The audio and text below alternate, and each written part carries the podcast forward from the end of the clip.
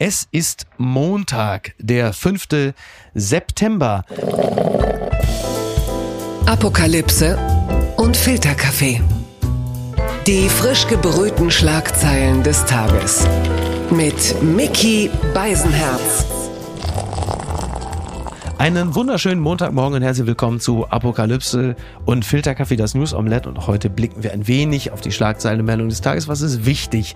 Was ist von Gesprächswert? Worüber lohnt es sich zu reden? Und ich äh, freue mich, den Mann wieder begrüßen zu dürfen, der schon während meiner Urlaubszeit dafür gesorgt hat, dass ich nicht komplett aus dem Tritt gerate. Meine Damen und Herren, Sie hatten so viel Spaß mit der Wochenendbeilage äh, mit Moritz von Uslar, dass ich gesagt habe, naja, dann nehme ich mir den Mann, der hier teilweise teilweise als eine Art Double durch München flaniert. Äh, natürlich nicht intellektuell, keine Sorge, Fidi, nicht intellektuell, nur rein visuell. Begrüßen Sie den Filmproduzenten und den Mann, der mit seiner Produktion Wannsee-Konferenz für den Fernsehpreis nominiert ist. Also gratulieren Sie Friedrich Oetker. Oh, vielen Dank. Das ist ja fast eine staatstragende Einführung. Ja, wieso? Du hast doch, du hast doch vorher noch gesagt, du möchtest nicht begrüßt werden als Mäzen. Du wolltest nicht als Arbeitsloser dargestellt werden. Also, Läuft bei mir. Ja, bitte. Ja, da habe ich jetzt alles getan. Übrigens, also wir könnten über ganz viele Dinge sprechen. Ich habe meine NTV-App äh, noch geöffnet und dann gibt es ja die Startseite, dann gibt es dann unter anderem Dinge wie neueste Meldung und dann gibt es auch die Artikel meist gelesen. Meine Damen und Herren, wenn ich mich danach richten würde, dann wäre vermutlich die Schlagzeile des Tages heute Matthias Reim, Tourabbruch. Äh, das ist der Grund dafür. Der Grund ist übrigens Burnout, falls Sie jetzt irgendwie das ernsthaft wissen wollten. Aber weil wir all diese Sachen äh, nicht besprechen, kommen wir hierzu.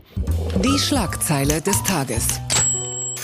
Wir werden da durchkommen.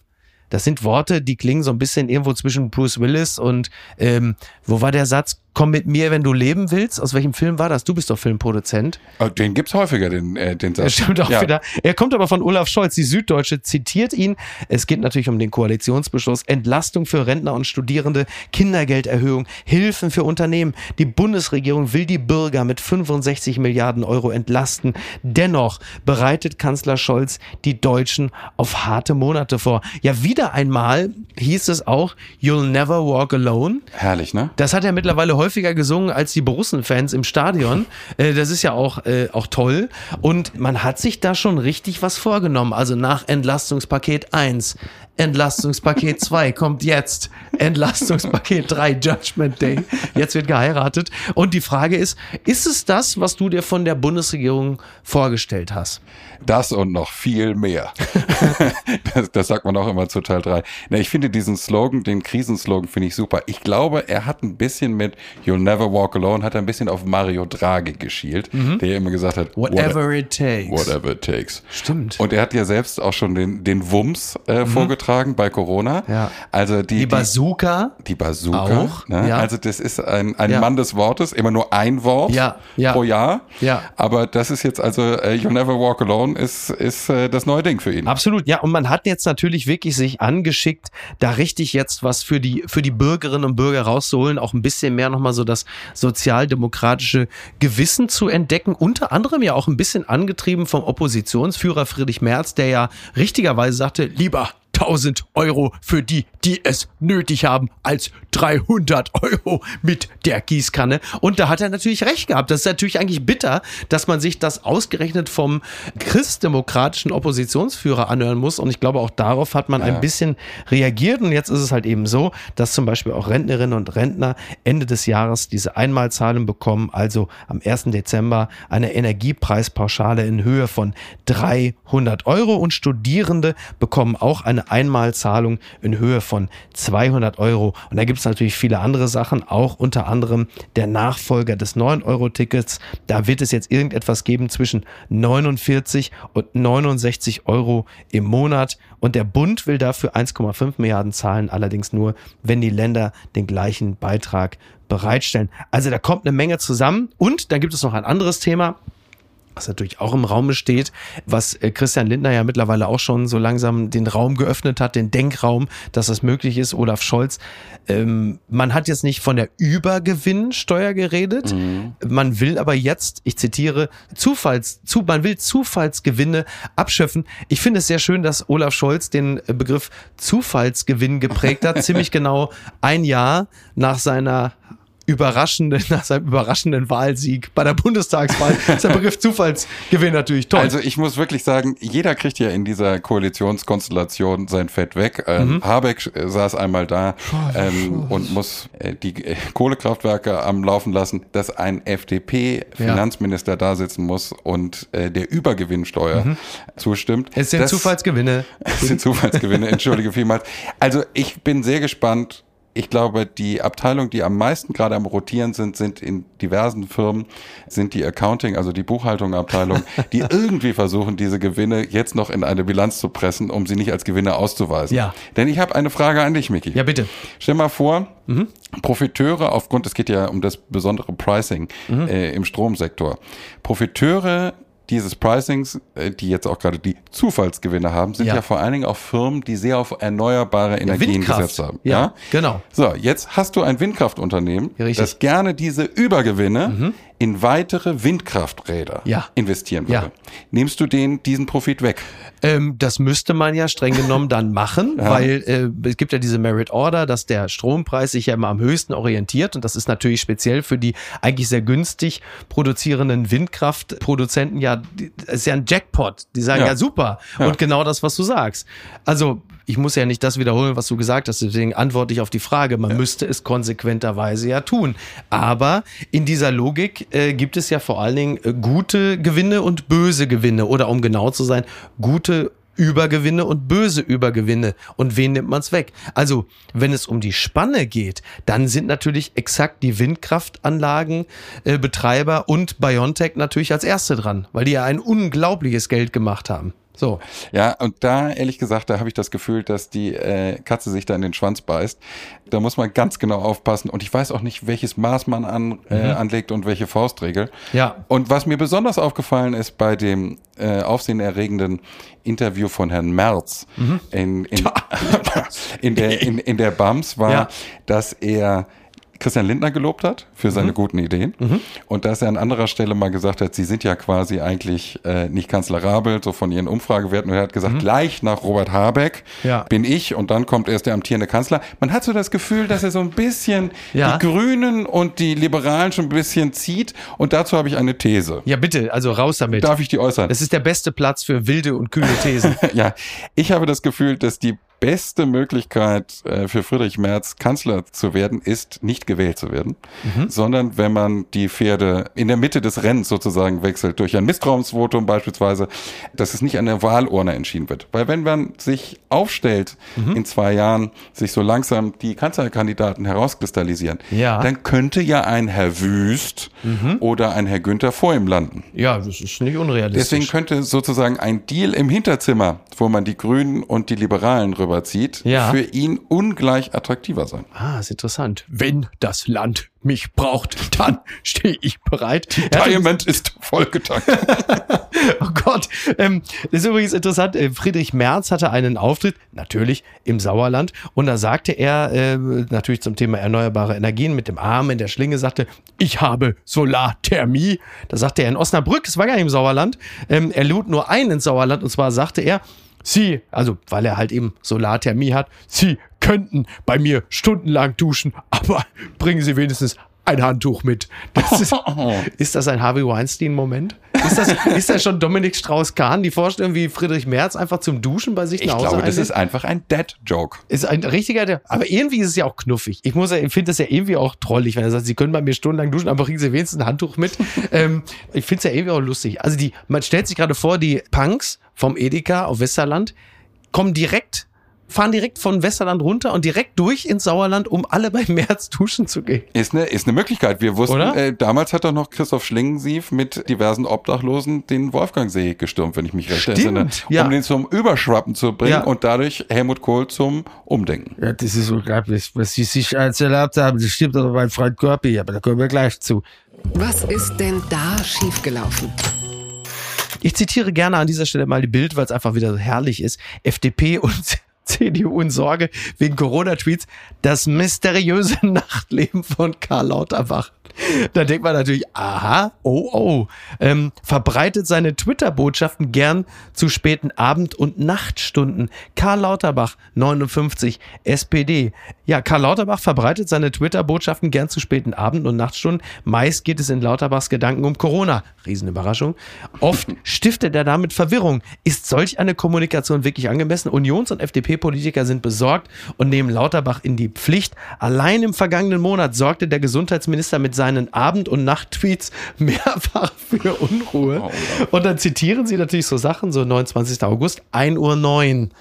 Er twitterte, dass viele, also 20 bis 50-Jährigen, im Herbst eine Entzündung ihres Gehirngewebes als Folge also von Long-Covid erleben würden. Dazu teilte er einen Artikel der Washington Post. Das Problem, die positiven Aussagen des Artikels, zum Beispiel, dass diese Folgen wahrscheinlich nicht anhalten seien, ließ Lauterbach unerwähnt.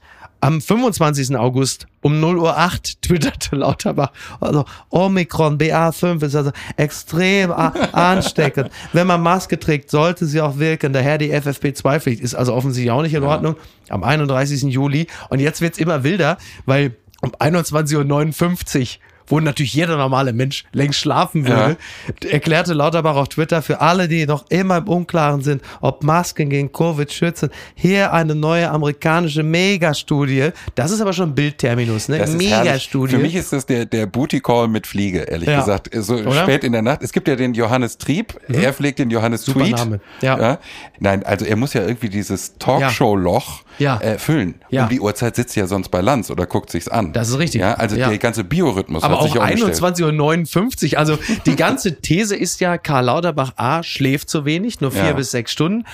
Plus, Klar, natürlich schläft er zu wenig, weil er twittert ja nachts wild herum und ist, das insinuiert der Artikel ja, geistig offensichtlich nicht bei klarem Verstand und dieser Mann soll unser Land als Gesundheitsminister führen. Und dann nehmen sie Beispiele, wo das dritte Beispiel schon um 21.59 Uhr ist, aber wo jeder andere gerade den Tatort zu Ende geguckt hat. Aber insgesamt wäre die Welt vermutlich eine bessere, wenn Männer ab 8 Uhr nicht mehr ins Netz dürften. Das, das ist wiederum absolut richtig. Zumindest nicht zum Twitter. Zur Triebabfuhr, weil du hast ja gerade vom Johannes Trieb gesprochen. Das ist natürlich völlig in Ordnung. Johannes Tweet. Ja. Die gute Tat des Tages. Ja, äh, die konservative Partei wählt eine Nachfolge für den abtretenden Parteichef Boris Johnson. Also ich rede hier natürlich über Großbritannien und zur Wahl stehen Liz Truss, also die Außenministerin, und der frühere Schatzkanzler Rishi Sunak. Und es wird ja höchstwahrscheinlich auf Liz Truss hinauslaufen. Davon ist auszugehen. Ja. Ähm, wir haben ja schon mehrfach hier äh, gemeinsam über Boris Johnson, über Bojo gesprochen. Die Süddeutsche hat ihm auch nochmal einen, äh, ja, irgendwie auch dann doch dem Entertainer Boris Johnson einen, einen wohlwollenden Artikel gewidmet. Ähm, was erwartet denn Großbritannien jetzt? Was kommt da auf uns zu? Also der neue Leitspruch ist In Liz we trust. Das habe ich schon. Das ist mhm. jetzt der neue Bumpersticker mhm. oder List for Leader. Ja. Ich finde es interessant, dass sie sich selbst darstellt als Aufbruchskandidatin, obwohl sie äh, hm. die größte ministerielle Verantwortung in den letzten zehn Jahren. Ja gut, aber es war bei, bei Olaf Scholz ja ehrlicherweise ja auch nicht viel anders. Das, ne? das stimmt. Äh, aber es stand ein bisschen für Kontinuität. Raute ja, auf dem Titelblatt etc. Aber, aber Liz Truss ist ja binnen 14 Tagen äh, jetzt zur Revoluzerin geworden. Mhm. Ich glaube, es gibt ein Problem und zwar äh, ich glaube, die Tory-Partei hat 160.000 vor allen Dingen weiße männliche Mitglieder, ja. die sie gerade mit Steuersenkungen lockt. Mhm. Es gibt enorme Energiekosten in dem Land. Das ja, Boris Johnson uns. hat ja schon den Wasserkocher, den neuen, empfohlen. Nur das Problem ist, sie muss also mit Hinblick darauf, dass es eine General Election 2025 gibt, mhm. muss sie jetzt die Leute einfangen mit Thesen, die sie komplett kassieren muss, ja. um 2025 äh, erfolgreich zu sein. Zum Beispiel? Also mit massiven Steuersenkungen, mhm. mit einem Gegenkandidaten Keir Starmer, mhm. der jetzt in der Labour-Partei der starke Mann ist mhm. und endlich auch mal die, zumindest in weiten Teilen, die Labour-Partei von ihrem Antisemitismus befreit hat, den Ach Jeremy so. Corbyn oh, ja, ähm, ja. Äh, propagiert ja. hat, der ein starker Kandidat ist. Ich bin sehr gespannt, wie sie sich da äh, behaupten kann. Keir Starmer, ähm, rhetorisch guter Mann, also der ja äh, die Downing Street Number 10 Affäre, also sprich die Partys im Garten von Downing Street Number 10, ähm, ja auch hochgenommen hatte. Ich weiß gar nicht, ob wir wir beide diese in der Folge das besprochen hatten, als er sich über Boris Johnson lustig machte, der ja völlig irritiert war, dass das ja doch kein dienstliches Treffen war, als dann Keir Starmer übersetzte, also übersetzt gesagt sagte, Er hat- als er er- da durch die Dosen und die Teller äh, wartete in dem Garten, da wurde ihm dann erst bewusst, in was er sich da Und, und er hat einen tollen Satz gesagt. Er hat gesagt, es war das erste Mal in der britischen Politik, dass das sinkende Schiff die Ratte verlassen hat. Toll. Das Einzige, was ich wirklich, was gegen Keir Starmer spricht, in meinem Eindruck, und ich bin da ja nun wirklich, also als Generation Stallone bin ich natürlich tief erschüttert, wenn ich sowas sehe. Er war für irgendeinen Promo-Auftritt, war er irgendwo in so einem Boxcenter und dann hat man ihm gesagt, pass mal auf hier, es geht ja auch ein bisschen um Kampf und ne, so hier gibt ja gute Bilder und äh, er musste jetzt nicht wie Martin äh, Schulz irgendwo mit der Haube auf dem Kopf da irgendwo eine Fischfabrik besichtigen. Er hätte einfach nur in diesen Boxer kauen müssen und das hat er wirklich mit einer derartigen Wurstigkeit getan. Also äh, selbst Axel Schulz in seinen Profi-Fights hat also nicht schlaffer zugehauen als das ist unglaublich. Ich dachte wirklich, das kann nicht sein. Und äh, ich bin ja eine Generation, in der man, ne, ich sag mal so, ich hätte den Sack aber durchgehauen. Da Also- kannst du davon ausgehen. Ne? Ja, das ist das Problem. Also äh, sportliche Zurschaustellung von Politikern ist schwierig. Ich kann mich dran erinnern, es gibt ja immer den Opening Pitch bei Baseballspielen. Ja. Ja, oh. Da, Madeleine Albright, hast du das mal gesehen? Also das ist eine ordentliche Distanz, das sind Ja. ein paar 20 Meter, aber Ja. das Ding fliegt einfach wirklich anderthalb Meter weit. Und der Catcher rennt ihr auch noch entgegen, aber es sieht ist süß. Der Einzige, der mal richtig beeindruckend war, war natürlich Acker. Ja. War Gerd Schröder. Der, der zimmert das Ding dann auch in den Winkel aus Ja, 20 Metern. aber du kennst die Geschichte von Edmund Stoiber, ne? Erzähl. Der bei einer, äh, also der, eigentlich hat ja im Grunde genommen Gerhard Schröder dieses ganze Thema Fußball und Politik ja nochmal so richtig aufs Tapet gebracht. Ne? So, man muss auch eine, wenn man, vor allem wenn man Sozialdemokrat ist, dann braucht man natürlich auch eine richtige Fußballvergangenheit, so als Stürmer, als Acker. Und genau, der hat's ja vorgelegt. Und dann war der Wahlkampf und Edmund Stoiber brauchte das natürlich auch. und da war da eine Wahlkampfveranstaltung irgendwo in Dingolfing oder so. Und da hat man Edmund Stoiber das Ding dann halt auf den Elfmeterpunkt gelegt und dann musste er natürlich fürs Foto halt einen Elfer schießen. Ich meine, äh, was kann schon schiefgehen? Edmund Stoiber hat natürlich wieder alles dafür getan, dass es also de denkbar schiefgehen konnte. Und zwar hat er natürlich den Ball am Tor vorbeigeballert. und was passiert natürlich, wenn Stoiber am Ball ist? Er hat das Ding natürlich einer alten Oma direkt in die Fresse geschossen. Die Nasenbeinbruch, blutend, Nein. mit Notarzt in die Klinik. Okay, ich mache jetzt, Ja. ich mach jetzt YouTube auf. Herrlich. Twitter. 280 Zeichen Wahnsinn. Das muss man schon noch nachliefern, denn am Freitag war Pilotenstreik, da hat sich der eine oder andere äh, aufgeregt und klar, nachvollziehbar, ich meine, 800 Flüge wurden gestrichen, Hunderttausende konnten nicht fliegen und äh, gerade wenn es auch um die Belange des kleinen Mannes geht, dann ist einer natürlich ganz vorne dabei, der äh, vielleicht eine Art moderner Robin Hood, muss man sagen. Carsten Maschmeyer hat getwittert, kein Verständnis für den Streik in der Luft. Doch, der steht, äh, ich zitiere nur, okay. Kein Verständnis für den Streik in der Lufthansa-Piloten. Steht da, was soll ich sagen? In ihrem 24-stündigen Protest lassen sie circa 130.000 Passagiere im Regen stehen. Das ist ja schon mal faktisch falsch. In Deutschland kann es nicht gewesen sein.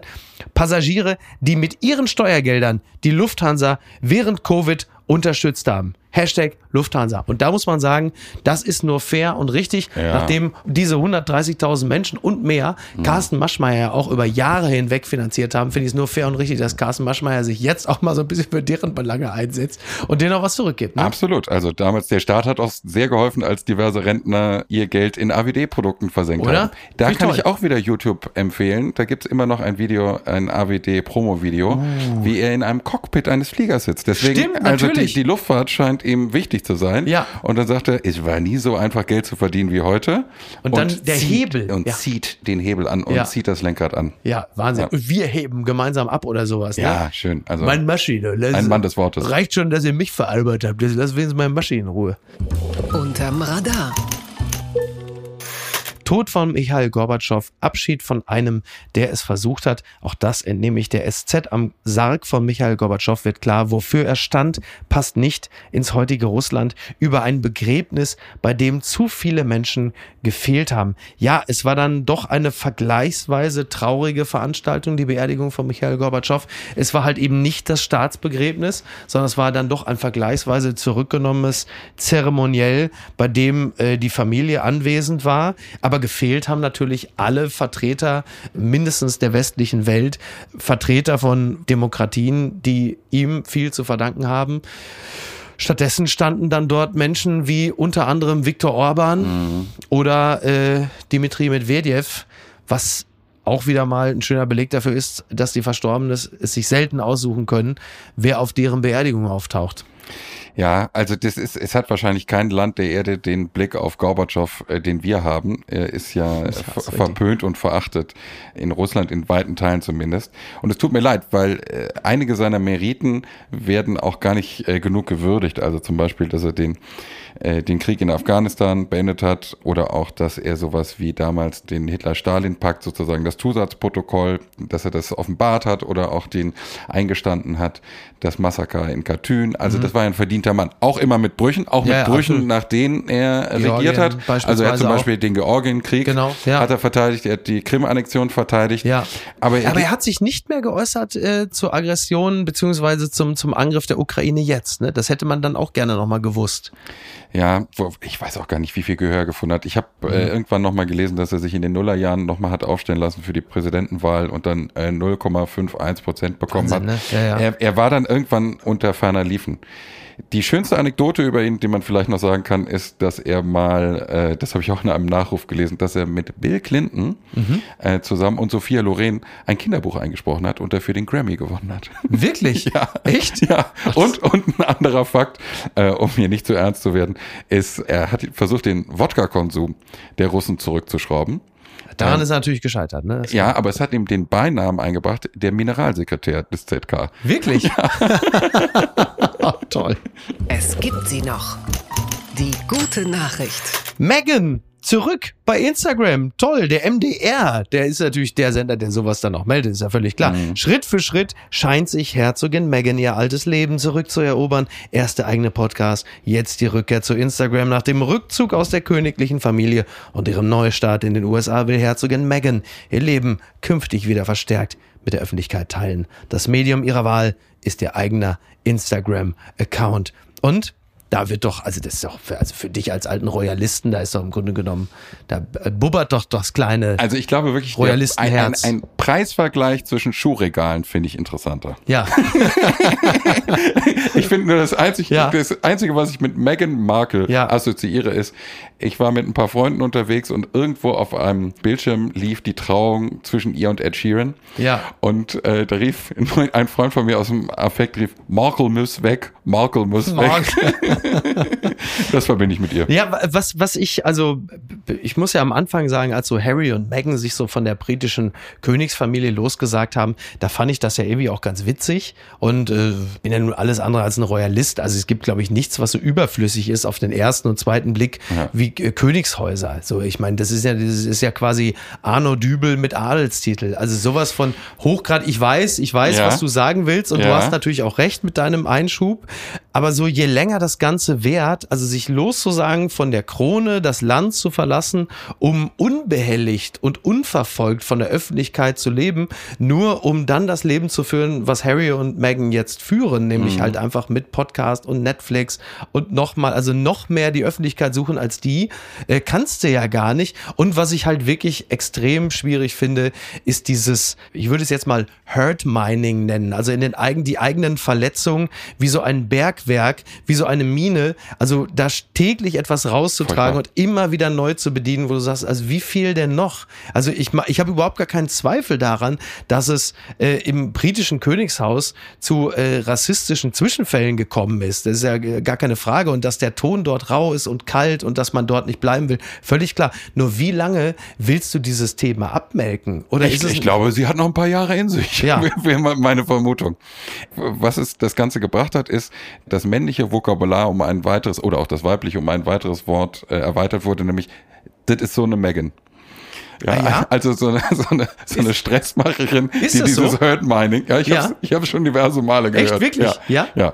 Also so wie die Karen, die ja so Ja, für genau. die weiße alte Frau in steht, ist dann so eine Megan, ist jetzt quasi so der, der Spaltpilz. würde Ja, das ist, du kennst das am Anfang, wenn, wenn Paare frisch zusammen aber sind. das ist nicht nur etwas, jetzt muss man das Ja. natürlich einordnen, aber es kommt aber nicht nur von Männern, richtig? Nein, kommt auch von Frauen. Das Ja. ist so, du kennst das, dein Freund ist mit einem Mädel zusammen und am Anfang der Beziehung sind die immer bei Partys und müssen ganz viel diskutieren und sind Ja. dann auch mal draußen und man, Ja. man sieht den Freund eigentlich nie wieder. Ja. Dann fällt der Satz häufiger, das ist so eine Megan. Ach, das ist ja interessant. Übrigens hat sie auch noch ein bisschen mehr Stress, denn äh, der Enkel von Nelson Mandela, der hat also auch jetzt sich nicht nur positiv über sie geäußert, denn äh, sie hat auch in diesem Interview mit dem US-Magazin The Cut, was ja jetzt gerade auch relativ präsent ist, da hat sie ähm, in dem Gespräch hat sie sich an ein Ereignis von 2019 erinnert. Damals sei sie bei der Premiere von Der König der Löwen auf einen der südafrikanischen Darsteller getroffen.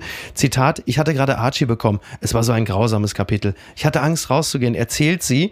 Er sah mich an und er war wie ein Licht. Er sagte, also dieser südafrikanische mhm. Musicaldarsteller, er sagte, ich möchte nur, dass du weißt, als du in diese Familie eingeheiratet hast, haben wir auf der Straße genauso gejubelt wie damals als Mandela aus dem Gefängnis befreit wurde.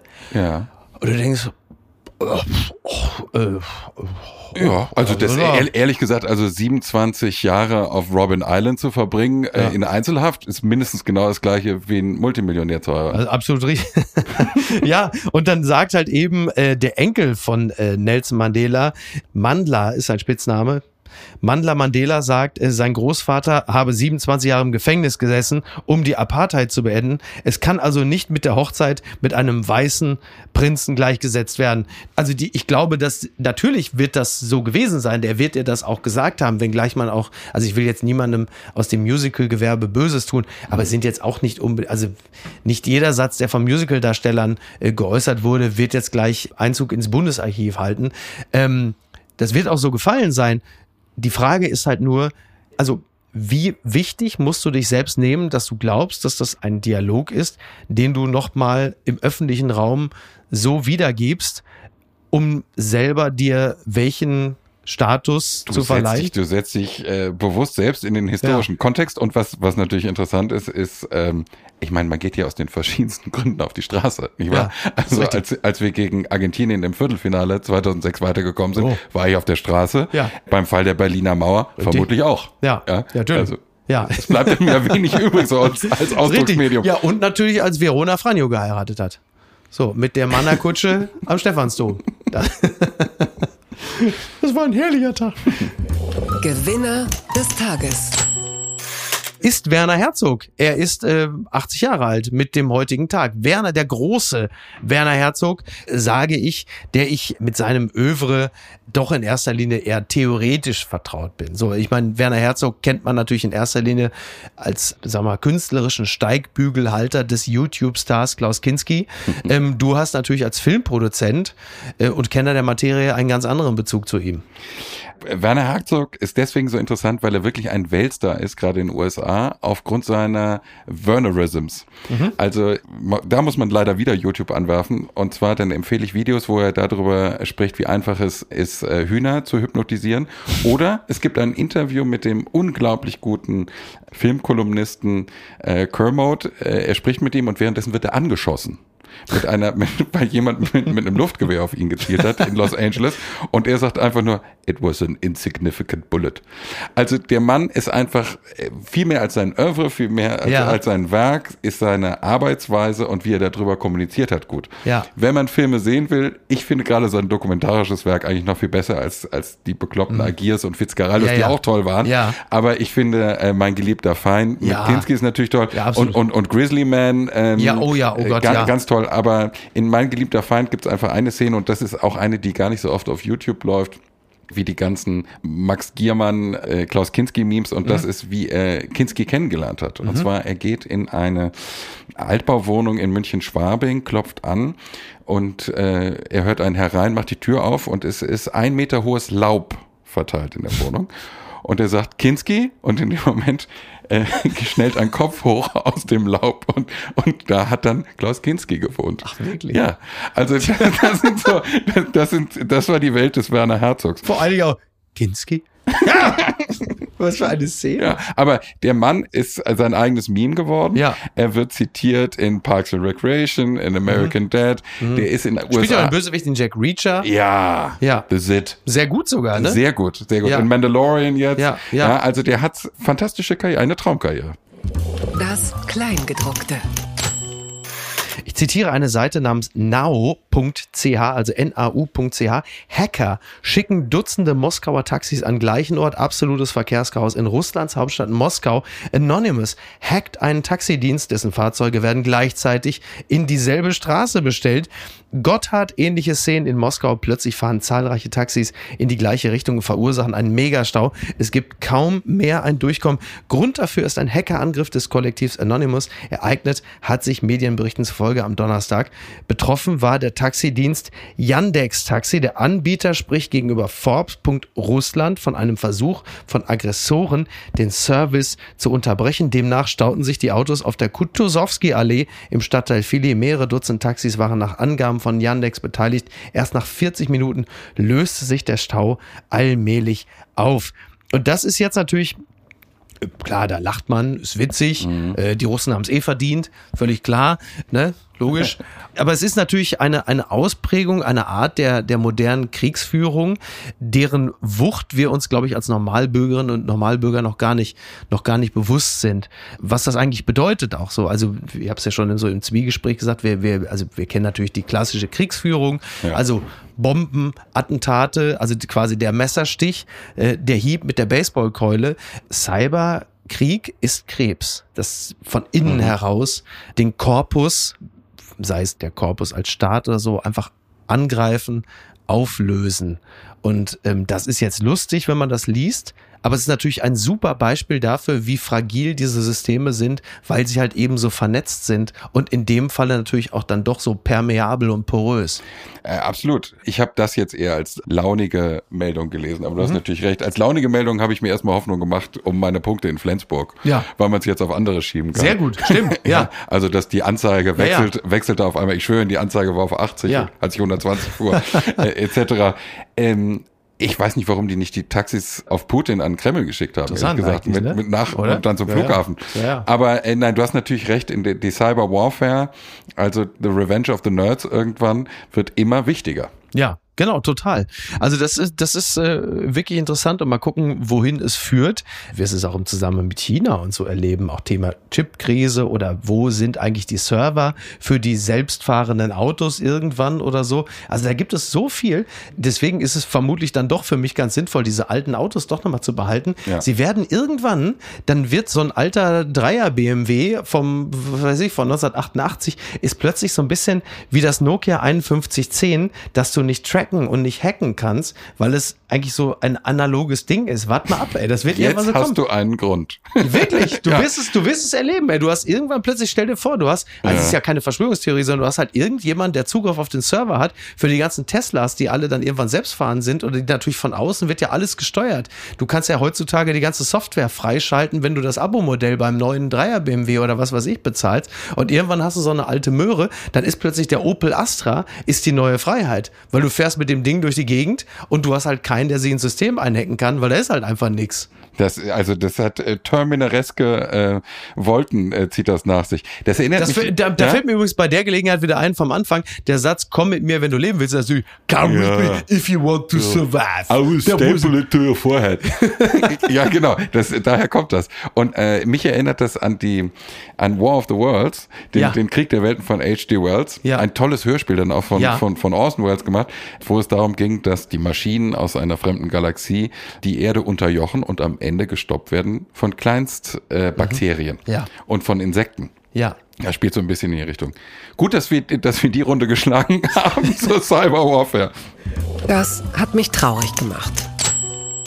Ja, aber auf eine wahrscheinlich irgendwie dann doch bestmögliche Art. Foo Fighters gedenken Drummer, 16-jähriger Sohn von Hawkins, macht Fans sprachlos. NTV schreibt darüber, im März wird Taylor Hawkins, Drummer der Kultband Foo Fighters, tot in einem Hotelzimmer gefunden. Schock und Trauer sitzen tief. Nach monatelangem Schweigen kehrt die Band nun mit einem riesigen Gedenkkonzert zurück auf die Bühne. Der Star des Abends ist allerdings nicht Dave Grohl. Ja, 75.000 Menschen im Publikum. Äh, das Ganze wurde auch gestreamt. Es hat stattgefunden im Wembley Wembley Stadion. Es waren wahnsinnig viele Gastmusiker da. Stuart Copeland, Roger Taylor, Travis Barker, äh, Liam Gallagher. Ein, Paul McCartney. Paul McCartney. Ein Wahnsinnskonzert im Wembley Stadion, wie gesagt. Und an den Drums sitzt der 16-jährige Sohn mhm. von Taylor Hawkins. Und es gibt ganz viele Ausschnitte auch zu sehen, kann man sich bei Twitter angucken, unter anderem Dave Grohl, der mit den Tränen kämpft, während er Times Like These singt. Und dann hast du wirklich diesen Übersong, möglicherweise neben Everlong, dem besten Song, mhm. den die Foo Fighters je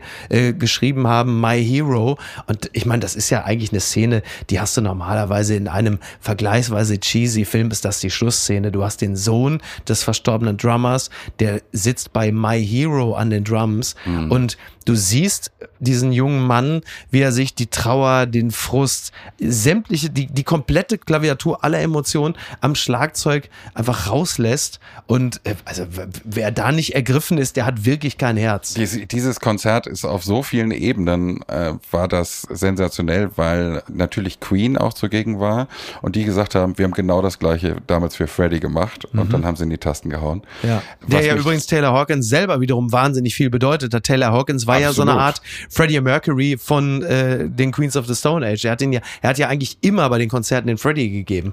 Ja, und was, was ich auch beeindruckend fand, war, ich habe mal zumindest quer gelesen die Biografie von Dave Grohl und bei Dave Grohl war ja das Interessante, dass er am Anfang äh, bei Nirvana war und dann den Zerfall nach Kurt Cobains Tod der Band miterlebt hat. Ja. Und er hatte sozusagen einen zweiten Versuch mit ja. den Foo Fighters. Ja, und hat das Bandgeschehen so gestrickt, dass das ein sehr basisdemokratischer Laden ist, zumindest dem ja, Vernehmen nach. Ja, ja, genau. Und er hatte, schreibt er so schön in seinem Buch, dass egal wo sie landen, wenn sie ein Konzert in äh, Moskau spielen oder Leipzig oder was auch immer, da standen immer fünf SUVs Mhm. Eins für jedes Bandmitglied. Ja. Und sie sind immer alle in einem gefahren.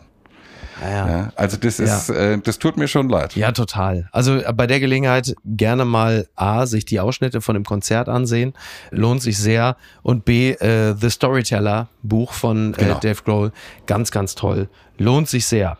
Und was schreibt eigentlich die Bild? NDR-Funkhauschefin in Bedrängnis. Interne Ermittlung nach Gaga-Bericht über Hundeflüsterin. Äh, tut mir leid, Fidi. Also wenn du da, wenn du da Lust drauf hast, können wir es gerne machen. Ich selber habe nicht mehr die Kraft dazu. Komm, wir gehen dann trinken. okay, bis dann. Ciao, ciao. Tschüss. Apokalypse und Filtercafé ist eine Studio Bummens Produktion mit freundlicher Unterstützung der Florida Entertainment. Redaktion Niki Hassania. Executive Producer Tobias Baukhage. Produktion Hanna Marahiel. Ton und Schnitt Niki Fränking. Neue Episoden gibt es immer montags, mittwochs, freitags und samstags. Überall, wo es Podcasts gibt. Stimme der Vernunft und unerreicht gute Sprecherin der Rubriken Bettina Rust.